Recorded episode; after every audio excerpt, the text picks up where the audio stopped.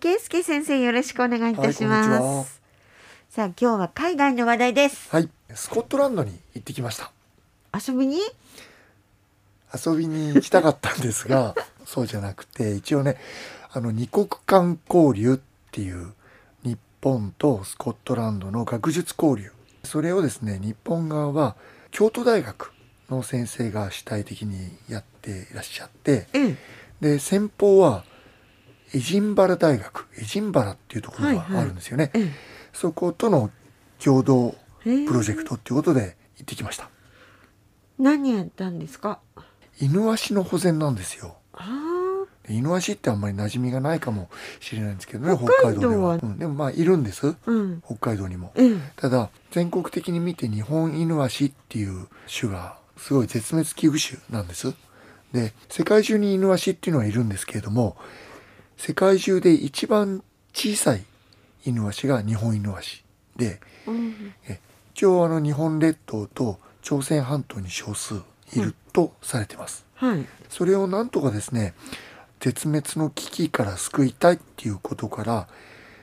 スコットランドにもイヌワシがいて大々的に保護増殖のプロジェクトをやってるんでうんそれを身がてら交流をしようとうんいうことで行ってきましたスコットランドのイヌワシとこの日本にいるイヌワシはじゃあ種類的には違う、全く一緒っていうわけではないんですよね、うんうん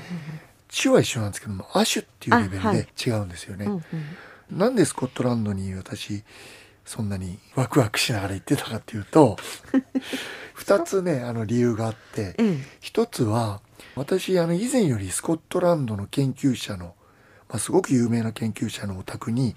お世話になってそこでホームステイをしながらイヌワシとかオジロワシの野生復帰技術をずっと習ってたんですよ。いくつの時ですかもうね学生時代からあ社会人になってすぐぐらいですよね。うんうん長いことそこでお世話になっていてその研究者の方とちょっとお会いしたいというのがありました、スコットランドって言っても結構広くてですねええ今回はエジンバラっていうところに行ったんですけれども私が通ってたところはインファネスっていうところだったんですよね、えでインファネスっていうのは言ってみればネスコで有名なところネッシーのはあネスコで有名なところですね、ええでそこでオジロワシの野生復帰をやってる研究者のところに以前お世話になっていたおじろわしオジロワシもちろんイノワシもやってたんですけど、うんうんもうおじいちゃんなんですけどもその方にも実は今回会いに行くことができたんですよねはいもう20年以上ぶりの再会再開しました変わってましたかまあ相変わらず元気なおじいちゃん でしたね、でもお元気で、うん、まだ元気で活躍なさそっうてそうそうそう頑張ってましたねですごくねあのオジロワシの野生復帰イヌワシの野生復帰からミサゴっていう鳥の野生復帰とか、はいはいビーバーの野生復帰とかビーバーもビーバーから今山猫の野生復帰にもちょっと力入れたりしてほーんもう絶滅しかけているもしくは一回はい、 UK で絶滅してしまった種を他のところから持ってきて話すっていうことをずっとやってるエキスパートですね、はい、そう言ってきましたね。まずそれが目的一つ、うん、それと、まあ、あとは獣医学科がエジンバラ大学にあるのでそこで情報交換をやって、まあ、私は特に鳥インフルエンザですねはい実は夏もですねスコットランドを中心に海鳥の鳥インフルエンザが発生してるんですよ。はい日本では基本的には冬を中心に発生するんですが、はいえええまあ、夏も居残っちゃったんですよね向こうはインフルエンザが。えほーんで鳥の海鳥のコロニーが壊滅的な打撃を受けたりっていうことがあそれなんか SNS で発そうですそういうのがあって信されてましたね現状をですねちょっと調べに情報収集に行ってきたんですが実はさらに深刻な事態になってましてイヌワシとかうんオジロワシでも実は夏の間でもですね鳥インフルエンザ発生してしまってるんですよ。あら要するにそういう感染した鳥を食べてあなっちゃってるんですよねオジロワシのヒナとーか、はいイヌワシのヒナとか、ええそれが、まあ、巣の中で死亡したりええそういう事態が起こってました先方との意見交流の中では、うんまあ、今回私がですねあの春に生きたオジロワシ10羽が収容されてそうそうそうそうあの7羽に薬を飲ませて、えあの治療することに成功したんですが、それがまあ世界初のはい、まあ、結果ということだったんで、それをみんな知りたがってですね、ええその話をこちらからはしてきました反応どうですか反応をやっぱりすごい危機感を持ってましたねイヌワシなので餌としてですねカラスとかはいそういうのを与えてたっていうんですよはでカラスこっちもすごい死んでたじゃないですかあ、出ましたもんねで検査やってるのって聞いたら検査やってないとあらなのですごい危機感を持ってもらって結果的には良かったかなと思いました先生がその直した例っていうのはどんな感じでした、その話それはですね実際に鳥インフルエンザになって死亡した鳥は見ているんですけれども、僕が経験したみたいなこの脳症状で頭を振ったり起立困難とか、うんそういうのをしっかり見たり記録って取ってないんですよね彼らだから私の方としてはその動画を見せて、うんこういうような状況だったらもう万が一鳥インフルエンザの簡易検査が陰性であっても可能性は十分あるのでしっかり PCR の検査までやってねっていう話をしてきました。はい、やっぱりちょっとやってることがまだ違ってたのそうですねお互い向こうはねあの、うんやっぱりその鳥インフルエンザになった鳥を触るってこと自体が NG になってしまっているってこともあったりして、できることとできないことっていうのはあるんですけれども現場はそうは言っていられないので例外的にでも検査をしないとやっぱり前に進まないうん本当のことがわからないだからそこはぜひ政府と掛け合ってくれっていうお話はしてきましたであとはですね現場を見たり現地を見たり、えまあウイスキーを飲みに行ったりですえねもうねだってそういうことをスコットランドって言ったらそうですよねそうですスコッチではい、スコットランドでスコッチ飲みたいって言ったらスコットランドの人はスコッチって言葉は使わないんだよと言われましたなんていうの、ウイスキーというそうですは要するにウイスキーの中にはスコッチとバーボンがあるんですけども、ええもうそもそもバーボンをウイスキーと認めてないっていうことなんですよね、あ、はあ、ええ美味しくいただいてきま したその他先生的にちょっと参考になったとかええそんなことはありましたか今回は。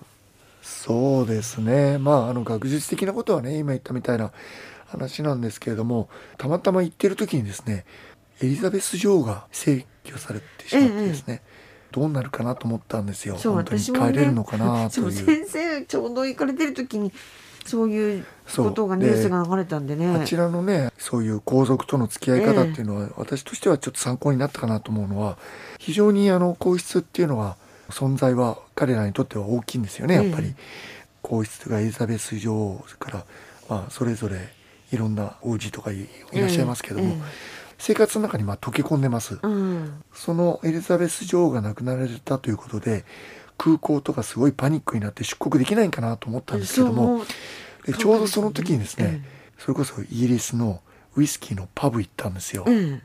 したらですねみんな予定をしてた方々が集まってですねで「大丈夫あのこの飲んでる場合じゃないんじゃないの?」って聞いたら「いやいや違うよ」と「今日は最初の一杯はエリザベス女王のために乾杯する日なんだ」とあいろいろとね心に残るようなことうをんうんしてくださっていた。だから忘れないよっていうので最初の一杯はエリザベス女王のために乾杯あ、えトーストしてで終わりですええそれだけなんですよ、二杯目ないの、あ飲むんですけども、うんあとは自分たちのために飲むんでああのー要するにべったりとねもちろん国葬っていうところまでもやりました、ええええええでもそれはそれなんですけども、うんあの決して無視はしないし、うんちゃんと生活の中に溶け込んでるんですけどもみんなだからエリザベス女王っていうあのおばあちゃんが大好きだったんですよねもうだって生まれた時からっていう感じでしょうね、きっとね長いですからね長いものだけれどもその生活の中に自分の生活をかき回しちゃったり政治的な何かがっていうんではなくて、まあ、ご家庭の中でも最初の一杯は彼女に捧げようで終わりあとはまた平常心でという生活だからなんかあそういう皇室の付き合い方っていうのはありなんだなっていうのはね、うんちょっと思いましたね。うんはまあね日本との違いもその辺にはちょっと見い、えるそのうでかすなまあいろいろ思うところははありますけれどもそういうのも、うんまあさらっとしててねいいんじゃないかなと思いましたね。犬足の方はいいんですかあイヌワシの方はですね実際にイヌワシの野生復帰をする現場に行ってイヌワシのヒナを巣から取ってきてええそしてそれを人工の巣の中に入れてで一つの巣から何羽も取ってくるんじゃなくて1羽ずつ取ってくるんでええその巣の中には要するにイボ兄弟がいるんですよ。はいでそれを離して同じ場所に離すんで普通はありえないですねイノワシの若い子供が何羽も乱舞してると いうそういうちょっと不思議な光景に出会いましたね、うんうんうんだけどもしっかり管理している方がいましてねうんうんやっぱりそれに対してはやっぱすごいお金ついてました。うんで政府からお金がっていうんじゃなくてですね民間からのお金がすごい降りてましたね、一番降りていたのは宝くじの基金でしたへえ。ものすごい億単位のお金がついていてびっくりしましたけどだからまあそういう、まあ、日本でもね企業を含めて CSR 活動というまあことね。でやったりもしますけれども、うんまあそこまでのお金は普通つかないんでうんうんね、うんちょっと羨ましかったです ねはいスコットランド結局2週間ぐらいいらっしゃそっうたですねん2か週間ほど行ってきました